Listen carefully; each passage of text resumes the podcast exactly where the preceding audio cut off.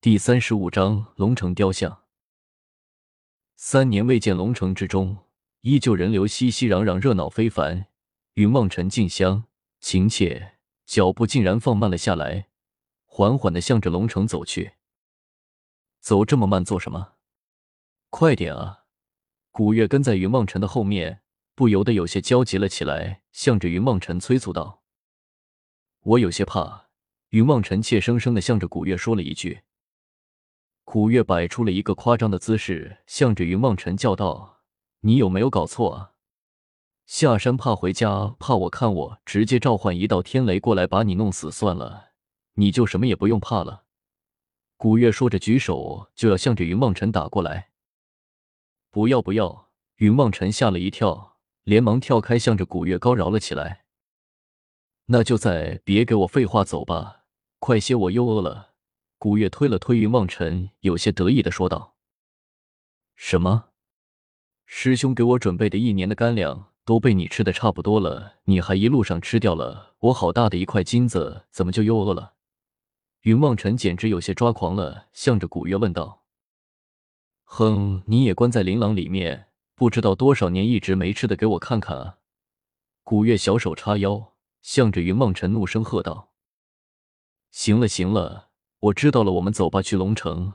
我请你去德月楼。云望尘叹息了一声，似乎想起了什么心事一般的，向着龙城的方向叹息了一声。德月楼，古月好奇的望着云望尘说道：“是啊，德月楼那个传说开始的地方。”云望尘长长的出了一口气，向着古月低声的说道：“是啊，这一切恍如梦幻一般，便都是从德月楼上奉天哥那一声轻喝。”流云弟子杀无赦。那一道道明亮的光华从龙城之中升入半空，那便是剑仙啊！冷笑云那一声，更像是叹息的话音，还萦绕在云望尘的耳边。云望尘叹息了一声，开口道：“去的月楼，把所有能吃的都吃了。”好耶！古月兴奋了起来，丢下云望尘，一溜烟的就向着龙城直冲了过去，口中高声的叫道。我在德月楼等你啊，你快点来付账啊！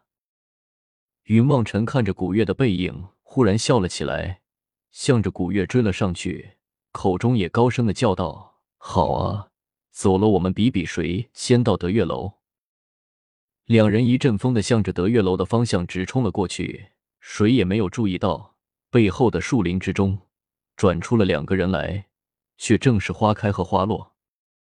怎么样？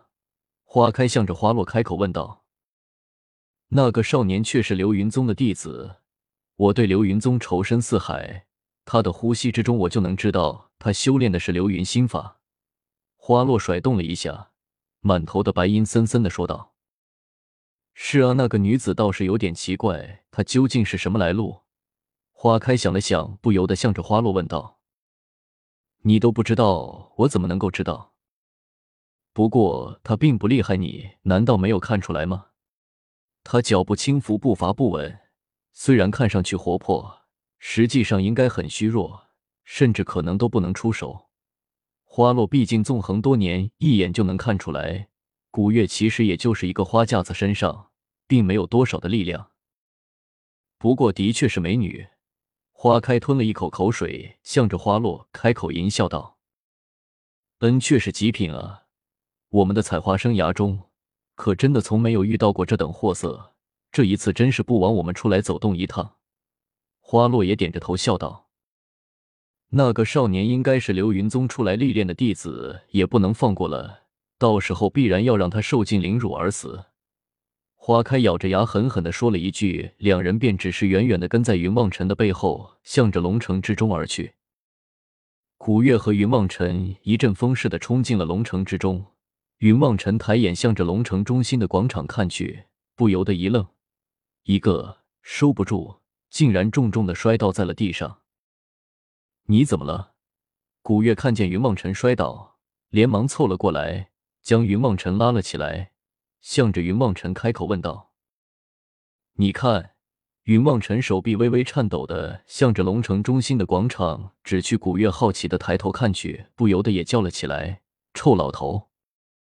原来龙城中心的广场之上立了一座巨大的石像，常见指天看那面目，竟然依稀是冷笑云的模样。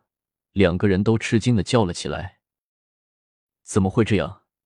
云望尘站了起来，摇摆着向着那座塑像走了过去，将自己的脸贴在冷笑云的塑像之上，泪水再也忍不住夺眶而出。